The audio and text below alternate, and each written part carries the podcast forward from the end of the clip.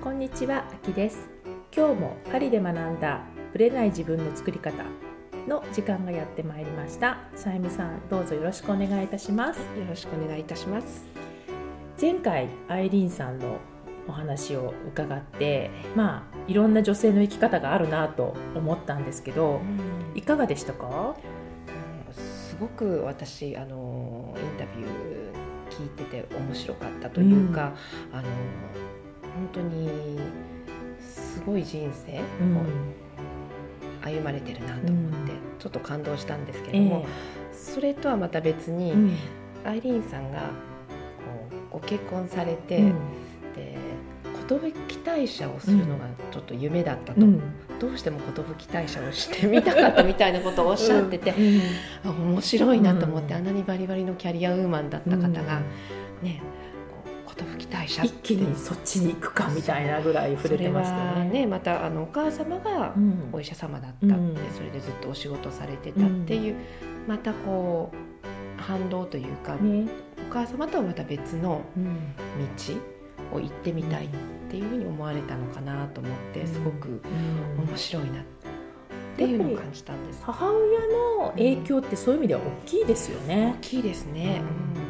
さゆみさんちはお母様うんは？あ？専業主婦だったんです。だから私は専業主婦じゃない、うんバリバリと仕事をしたいってすごく思いましたね。ほどね。だけど、うん私も寿退社しました。あ、そうなんだ。え、寿退社をした？うん寿退社といってもまあ結婚して1年後ぐらいに辞めましたけども、ああ、じゃあ完全に結婚で辞めたわけじゃないんだ。はないですね、結婚生活をしつつ1年、やっぱりうん仕事も働いてたと。フルにやってたんですけども、このままではうん結婚生活がうんちょっとうまくいかなくなるんじゃないかなというぐらい仕事をしてたので。ちょっとセーブした方がいいかなというので、一旦やめてみてもいいかもじゃあセーブって言ってももう辞めるしかなかったんです選択肢が。そうですねその当時はまだそんなフレキシブルな仕事のやり方っていうのはできなかったなので、ね。あのフルで働くか、うん日本日本で働いてましたから、うんもうフルで働くか辞める辞めるかどっちか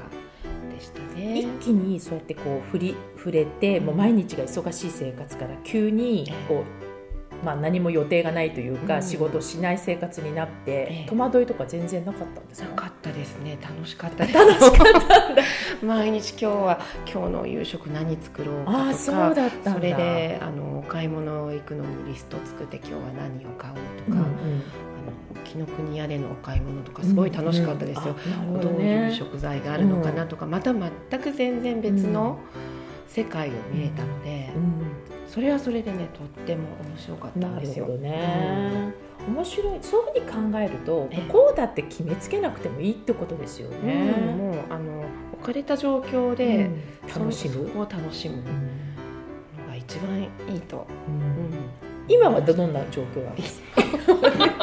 今はもうアキさんもご存知の通り時間との戦いというのもね、うん。ありますけれどそもうですね、はい。専業主婦もやりつつちょっと自分のお仕事もしつつ子供のお世話と旦那さんのお世話もしつつ家のこともやりつつバランスをいかに取っていくか、これはもうみんなの永遠のテーマですよそうね。ですね。主婦であり、えー仕事人であり、ん。妻であうり、ん。一人の女性でありっていうところをねバランスっていうのをねやっぱり考えないとどこかがこう比重がすごくかかってしまうとどこかにやっぱり歪みが、ね、うん。出てきますから、この話はかなりいろいろ濃くできそうなのでまた改めてねうん、はいやりたいと思います、それでは本編スタートです。今回はアイリンさんのインタビュー第2回目です。前回は彼女の、まあ、生まれてからの半生っていうところについてお話ししていただきましたが今回は彼女の、まあ、特にその最近の出来事で彼女の人生を、まあ、変えるような大きな出来事があったのでその部分について貴重なお話をシェアしてくださいました。それでは聞いてみてください。あの私がよく考えるのは、自分の本当になりたい像、うん。B どういうふうな女性になりたいのかって、とても明確にあるんですね、うん。で私のモットーもあって、うん。クレドもあるんですが、うん。それに私は今やってることって近づいてる、それとも遠ざかってるとかって考えるの、うん。そういう時間えちなみにアイリーンさんの別にクレドを言わなくてもいいんだけど自分の今今の時点で自分のありたい像ってどんな感じなんですか、うん、ありたい像ってね私ってあのえ生きるあ人生生きるための毎日考えるどういうふうにありたいかっていうのは、あのいやシェアしますよ。あの、うん。どあの英語でね、うん。Let love touch you でね、あの愛に触れるっていうことと、うん。Make everything count であの、えー、全てのことに意味を持たせる。うんうんっていうことをだから全てのことに意味を持たせながら愛に触れるっていうことな、私の本当に生きがいというん。生きるモットーで、でそれはいつ頃からかなもうずっと長えっとえっと Let love touch you っていうのは、うん。主人が言った言葉で、うん。あら素敵な言葉だな、うん。ねうん。愛に触れるって、うん。それはもう結婚してから、うん。この、えーあのマッチメイキングし始めた時から、あのかあの彼が言ってた、うんいい仕事だねっていう話をしてて、でそれはずっと自分のモットーなんですが、うん。その Make everything count っていうのは、うん。ここ23年で私の意味を、えー今までやってきたこと、うん。ね、あのプランクプランクトンみたいにあっちこっち行ったのも、結構全部やってきたことって意味がある意味があってね引き出しになってるんですよ、うんだからどんな話もできるし、うんうん。どんなことも経験も、あうん。やりましたって言えるの、だから昔は珍道屋みたいな感じだったのが やっとなんかそれ意味を持たせる。うん。でもそれって私の考え方なんですよね、結局今までやったことああ無駄だったなって考え方もあります、うん。でもそうじゃなく意識的にうん持たせるってことねね。これは私に意味を持たせるものだって、やっぱり選択肢は私にあるので、意味を持たせてるんですよね、でそれをやることによって、後悔がなくなったの後悔がなくなったの、うん。でねなんで後悔がなくなったか。そして make everything count なぜ意味を持たせるか、うんうん。えー私は常に今を生きるっていうことをし始めたのは、うんうん2013年にうん。乳がんの、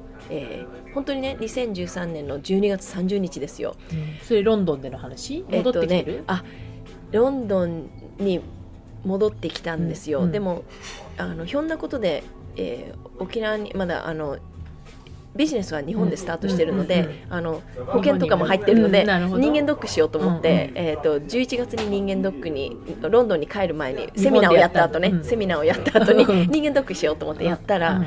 あの至急明日あの検査しましょうって言われちゃったんです、うんすべて良かったはずなんだけど、うんここの胸のねところだけちょっと、でうん。でも私明日ロンドンに帰るんですって言って、うんうんそしたらじゃあ至急医者医者に見てもらってくださいって。ロンドンに戻ってロンドンに戻って。うんうん。であの行って、うん。えー乳がんだということが分かって、もう2週間後に手術ですって、うん。そのぐらいになっていて。じゃあもう結構急だったのねね。2014年の1月のにうん。手術をして、うん。えー乳がんのあの乳再建再建手術もしたんです、うん。でそれで当時はあがんになったっていうことで、うん。あのでもがんを切り抜けばいいってなんかうん。簡単なことを考えてて、うん。がん。になってすごく複雑だったんだけれども、でもそんなの切ればいいと思って、うんうんうん。で手術した後亡くなってて、うん。えーでもやっぱりあの lymph nodes lymph nodes ってなんだろう？ lymph nodes ってリンフリンフリンパリンパリンパ腺に、えーがんがちょっと、うん。あの転移してたので、うん。あの抗がん剤を受けなきゃいけないと思って、うんうん。抗がん剤受け、えー半年間受けて、うんうん。もう髪の毛もすべてなくなって、うんやっぱり落ち込みますよね、うん。女性として自分の、ね。一番私自信のあった髪の毛なのに、うん全部なくなって、うん。本当にうん。あのでもそのその辛い中を終えて、うん。えーでもそ当時はねがんと戦うと思ってたんです、うん。がんと戦う、うん。なくなる、うん。ねもう戦ってやるっていう気持ちだったんだけど、勝つとかそうそういう感じ勝つ。そうね勝つぞと、で勝とうと思って、うん。でも大丈夫私はと思っていて、その抗がん剤を打ちながらうん。日本に行き来してうん。セミナーやってました、すごいよね。だって私あの絶対大丈夫だとうん。どっか思っていて、まあそうじゃなきゃダメだと思っていたんですよ、うん。でも今当時の写真見るとね、こんな顔でよくやったよねと思ってうん。かつらかぶって、どんな感じだったの？あのねやっぱりがん患者ですよ。だって全部ないんだもん髪の毛、まあそうだよね。まつげもないし、眉眉毛。本当にがん患者って見ますよね、うんうんあれそのもの。うんだけど化粧して一生懸命かつらかぶって、まあまあうん。ね、おおかもう皆さんありがたくね、セミナーに来てくださって、うんでうん。がんはなくなると思っていたんです、うんであの治療を受けながら、うん。で2015年の話、うん。そしたらあの背中がすごく痛い痛い痛い痛いってうん医者にそれはもうじゃあ抗がん剤とか終わった後の話ね終わった後で、うんもうもう大丈夫だなうん。私髪の毛も生えてきたし、うんと思っていて、そうすると体がすごく痛い痛い痛いってうん。医者にかかったら、あの大変申し訳ありません、うん。ごめん I'm so sorry って言われたの、うんうんその最初の I'm so sorry から来てうん。ね、ガーンってきたのが、まあそうだよね。えそういう言い方ないよねとあれはねいお医者さん気をつけなきゃいけないと思って。I'm と so sorry って言われていきなりそこから入っちゃったんだそうで your, your cancer is now in your bones ってね、うん骨に転移しました、うんうんでね本当になんか死のうん宣告みたいな。宣告ですよ。うんうんでその時もねショックのあまり、うん。もう涙が出てうん。あの戦ってたうんのに、こんなに頑張ってたのにこんななにね。で、うん。前は私もみんなねあのどうやってそんな健康状態にできるんですかって、うんうん健康のうん。うんそのものだと思ったのに、うんうんうんある日もうガラガラって、うん。あのそれが崩れ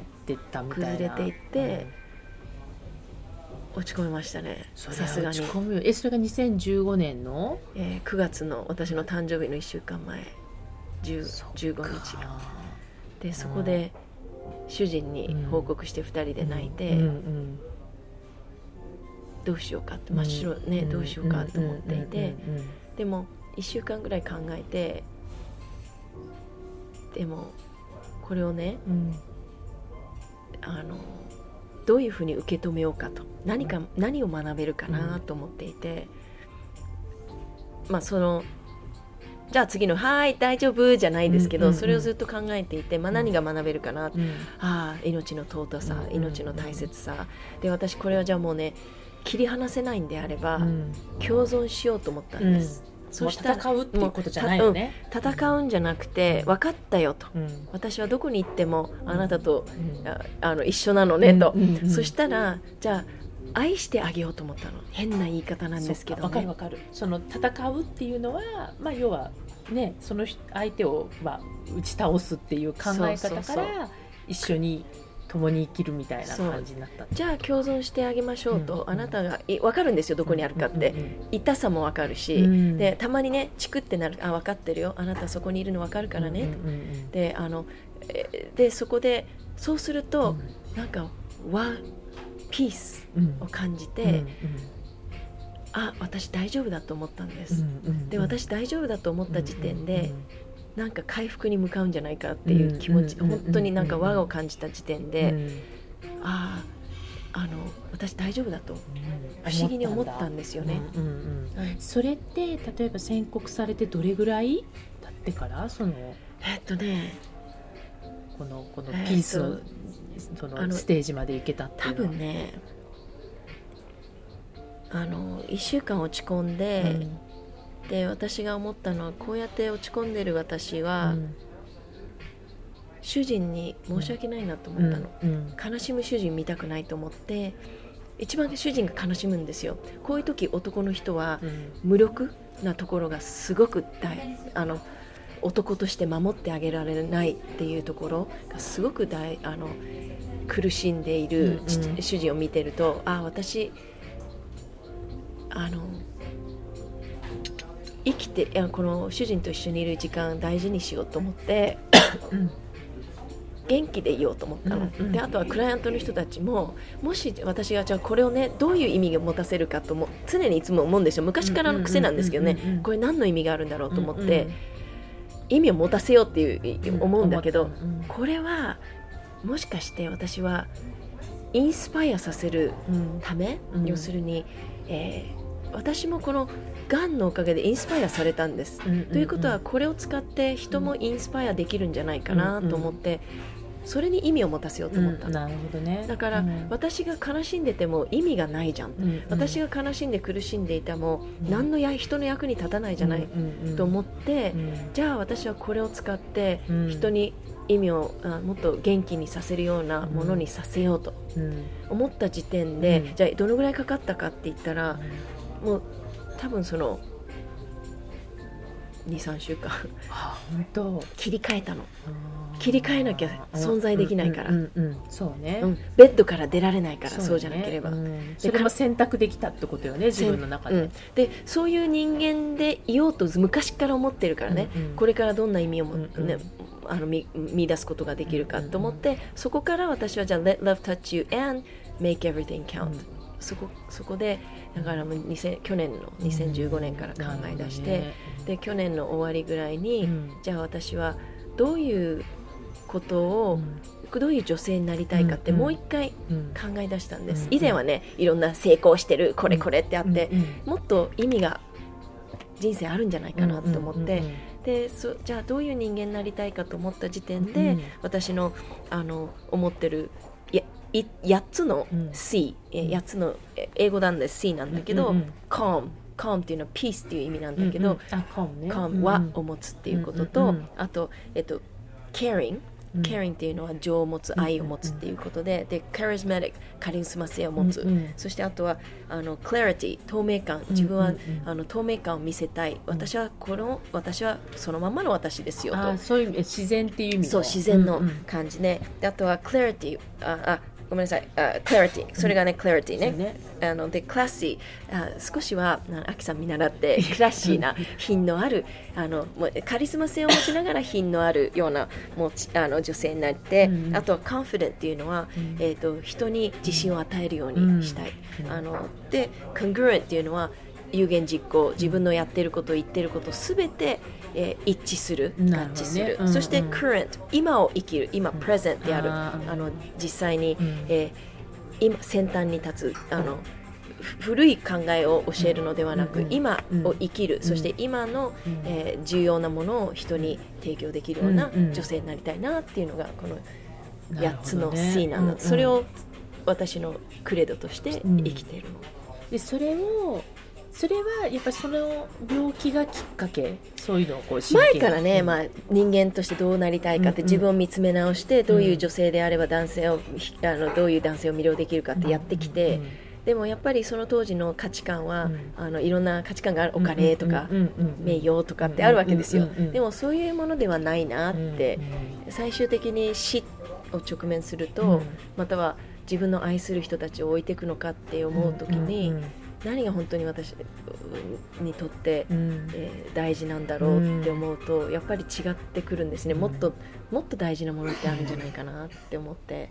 で最終的に愛だと思うんですけどね、うんうん。そうだね、うん。そこには行き着くよね。愛と人間関係、そっか。そういう意味ではやっぱその病気が自分にエネルギーを与えてったっていうところは、大まあ、意味を持たせたっていう意味ではそうなのね。でね本当ならば、うん。病気になってそんなこと気づくよりも、う病気になる前に気づけよと思うんです。うん。で私が皆さんに伝えたいメッセージは、うん病気になるのを待たないでねと、うんまたは今病気をその理由にしてうん。悲しむとか、あのそれをなんか理由なんかのバネにして、うん。どんね、どんな辛いことも、うん皆さん起きるんですよ、うん。ね、どんな本当に辛いことも起きるし、えー人生も自分のコントロール以外のことが起こってしまう、うんうんでもそれを自分のあ成功できない理由幸せになれない理由、お金が得られない理由、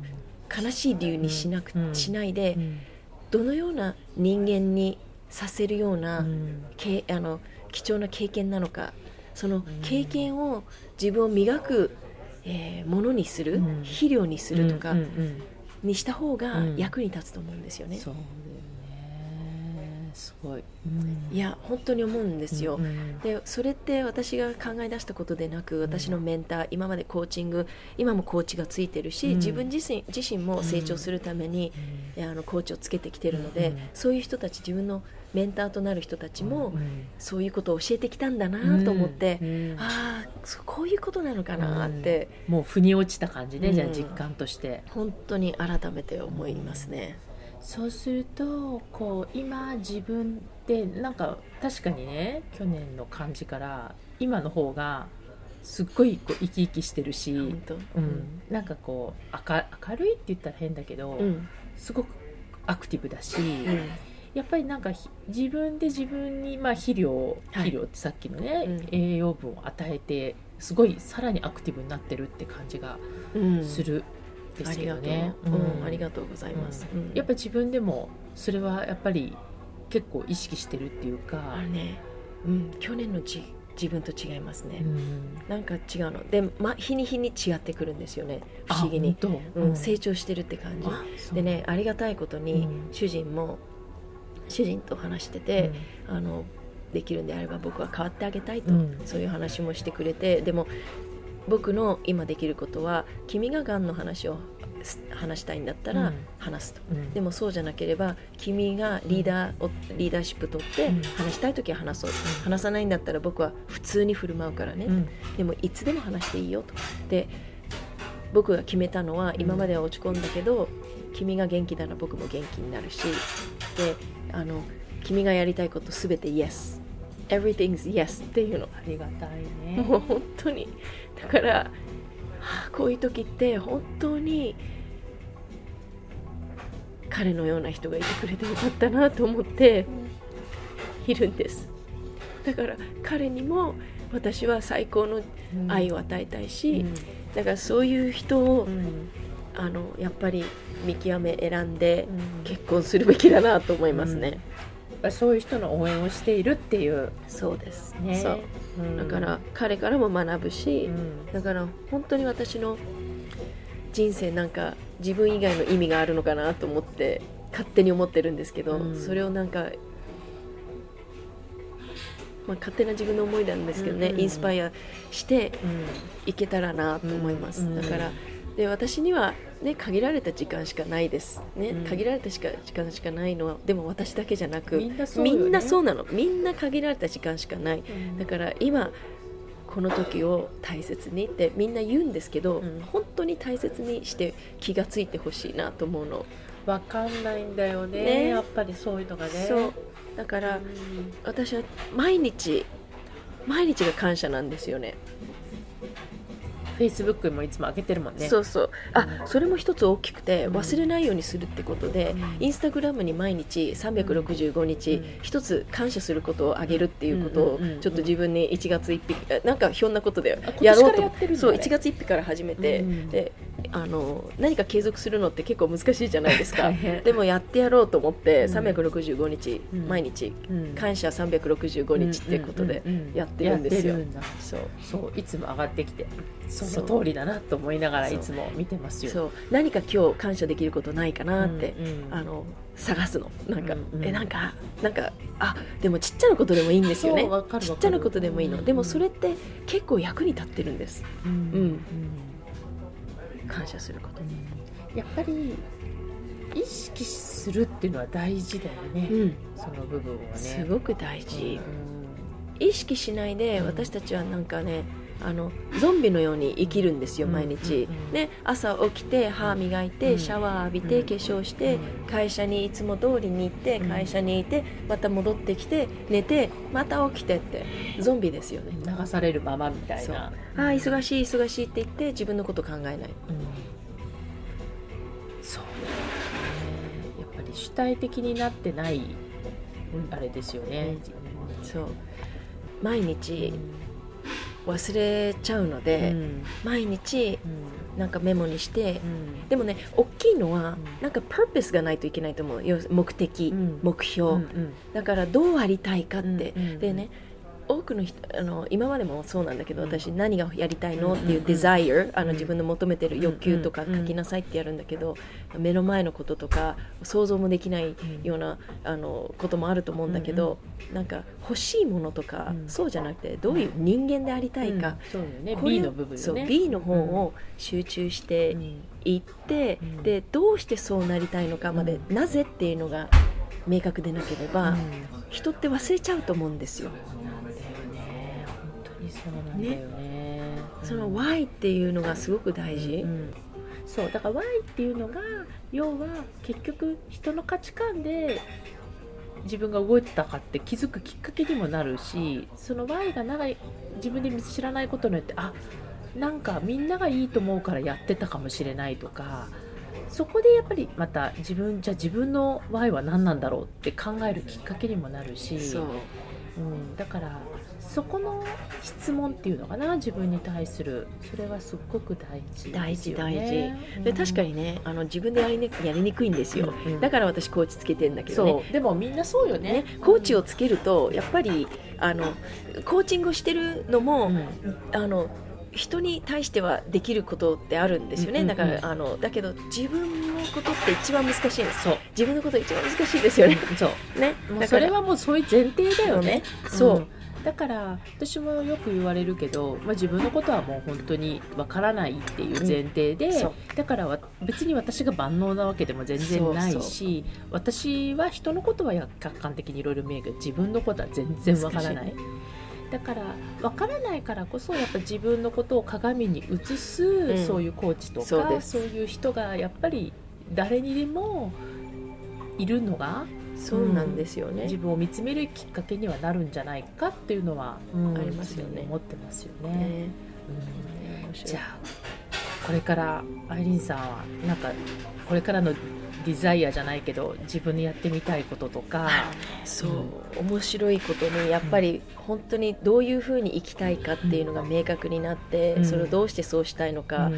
えー私のね私はやっぱり100万人の人に、うん。えーの愛をうんうん。与えたいと、ん。2020年までっていうその2020年までっていうのは、うん。まあねあの寿命が5年間っていう、あの20%らしいんで。あそうなんだ。そうそう。まあっていう話なんですけど、うん。統計になるつもりはないので、うん。うん。もちろんね。それ以降,、うん。以降。で、うん。ほとんど皆さんわかんないんです言わなきゃ、うん。みん。なわかんないでしょ、わかんないわかんない、ね元気そうよね。ん。元気なのよ。元気よ元気よ元気よであのでもしかしてわかんないでしょ？いいことやってたらなくなるかもね。ガンガン消えるかもしれない、わかんないけど、ねあの気をつけてたら、うんうんでもあの不思議にな何をしたいかってやってると周りがやっぱり、えーそういう人を魅了し始めるんですよね、うん。だから私のあのチームアイリンあ事務局があって、うんうん。本当に素敵な2人がうん。あの手手伝ってくれていて、うんうんうん。あのあとあのブランディングマネージャーもつけて、うん。うん今日本での活動そしてあのアメリカでも、うん。アジアでも活動するような話が来てて、うん。すごくあの楽しみなんですよ。また飛行機に乗っちゃうじゃないですかまた飛行機に乗っちゃいます大好きねな。そう。でもできれば私はほとんどの時間を、うん。えっ、と、えー主人と一緒にいたいなと思って、うん。主人とうん。ちっちゃなワンちゃん、ウィニーがいるんだけど、うん。えー一緒に、えー、80%は一緒にいながら、うん。でも月に1回、うん。あの日本にあの1週間帰帰るとかって目標にしてるんですよ、うん。だからそうすすごいれそうしたいなってて、うん。今度はアジアが入ってきたり、うん。アメリカが入ってくると、うん。それもちょっと入れなきゃいけないけれども、うん。うん。うん。うん。そうしてそのペースは守りつつっていうことね。そうそう、んん。でそこであの今度は私だけじゃないで、うん。私以外の人でも、うそのノウハウを使って、うん。えーコーチングができるようなシステムとか、うん。あと企業側にあのやっぱり女性の方々にうん。元気を与える、うん。そのうん。あの仕事も恋愛も両方インテグレート、仕事と恋愛をハーモニーにするっていうことがもうすっごく私として今燃えてることで、ね。うん。あ今までの経験でそれをどんどん明確にしていってじゃあどうすればいいのよっていう仕事と恋愛をインテグレート、要するにハーモニーあの自立をする、うん。でね別々のものじゃないんだけれども分離はしてないんだよね。分離はしてないけど、うん。インテグレートハーモナイズさせる、うん。だから一つ一つあでその仕事キャリアっていうのはお金をもらうものだけじゃないと思うんですよ、うんうお家にいるあの主婦でもうん。仕事ですよね、うんそうよね。大変な仕事。でまたボランティアする人がいるかもしれない。それもすべてな何かの生きがい。うん。そして愛。うん。その両方をい両方手にできるんですよと。うん。今の時代はやっぱりそういうような時代でバランスじゃないと思うの。うんうんうんインテグレートしてハーモナイズしていく。うんうんうんそういうのがメッセージとしてじゃあどうすればいいかっていうのを今度皆さんに教えていきたい。楽しみにしてます。楽しいです。もうまたいろいろシェアをしてください。いいえあきさんからもいろいろいつも学んできて。いやこちらこそ。いやなまた次のステージに行ったらまたインタビューをさせてください。ありがとうござはい。います今日はありがとうございました。たくさんお話しさせていただいてありがとうございます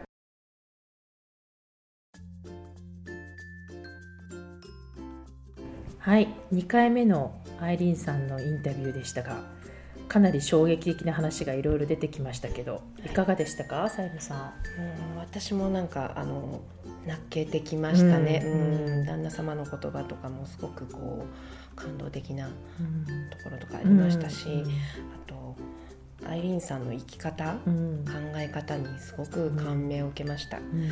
というのはあの今ね彼女がんとうん共存してるってね、戦うのをやめたってとこですよおねっしゃってました。がん。じゃがんに対してもじゃあ愛してあげようと思った。うんすごいなと思ったんですけれども、あのやっぱり彼女のすごいなというところは、うん。その今の状況からこのうん。がんになったというところからうん。何を学べるかっうん。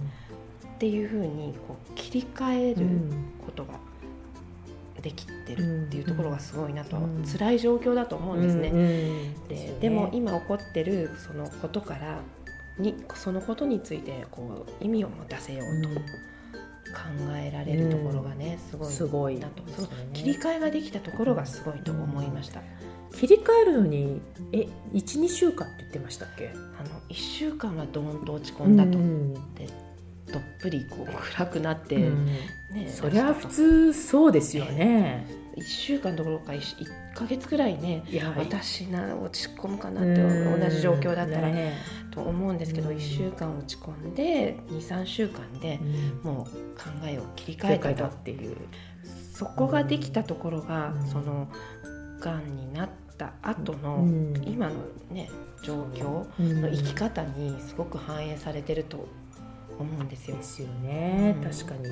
だからなんていうのかな。やっぱりまあ彼女の1回目のそのがんの時には、まあ、勝つって思っても大丈夫だと思って、まあ、いわゆるなんかポポジティブシンキングじゃないけども、私は勝つんだみたいな感じで強く言ってて、まあ、それで克服したんだけどやっぱりまた転移をしているっていうところでもう勝つとか負けるとかそういうのをやめて。共存に切り替えたっていうところとあと私やっぱそのさゆみさんもおっしゃってたけどもこの意味を持たせるためにその病気が自分にエネルギーを与えて肥料にしたっていうところね。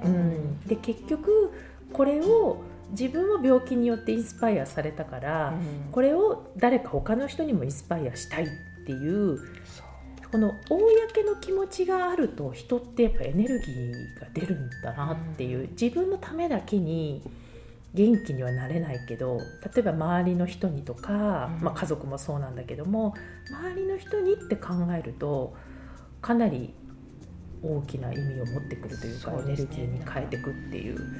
最終的には愛っていうそう、ところにねそうましたけどそう。いったことをこう病気になるのを待たずに気づいてっていうことをね病気になって初めてこうい気づいてっろいろとねていう。気づくことがあるんですけど、うんそれを待待たずに、で経験を肥料にするっておっしゃってましたもんね。そうですようんね、あーってぐさぐさとそう。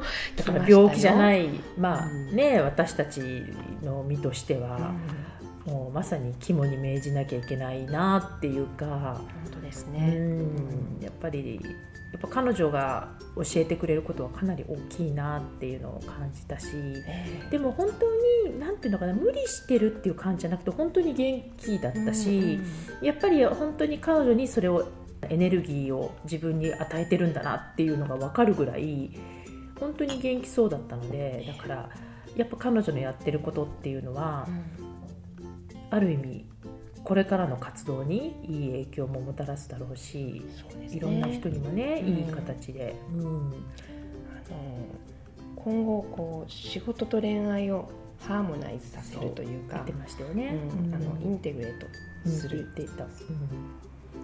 という感じの活動をしていくって言ってましたってねおっしゃってたので、今後がとっても楽しみ楽しみですね。ね本当に、うん。どちらも彼女のねあのこれまでの人生ベースになってますよそうどね。ちらも経験されてやっぱり起こってることにうん。は何か意味があるというか、ん。うん。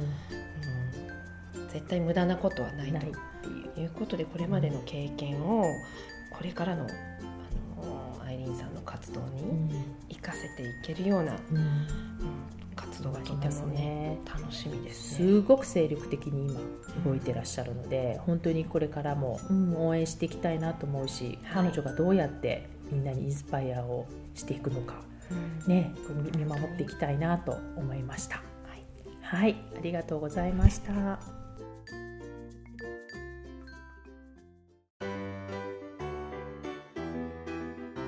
この番組は毎週金曜日をめどにお届けしています。確実にお届けするための方法として iTunes や Podcast のアプリの購読ボタンを押していただければ自動的に配信されますのでぜひ購読のボタンを押してください。また皆様からの質問感想をお待ちしています。パリプロジェクトで検索していただきそちらのお問い合わせからポッドキャストを選んでいただき質問や感想を送ってください。どしどしご応募お待ちしています。また来週のパリから学んだブレない自分の作り方をどうぞお楽しみに。さゆみさんありがとうございました。ありがとうございました。秋でした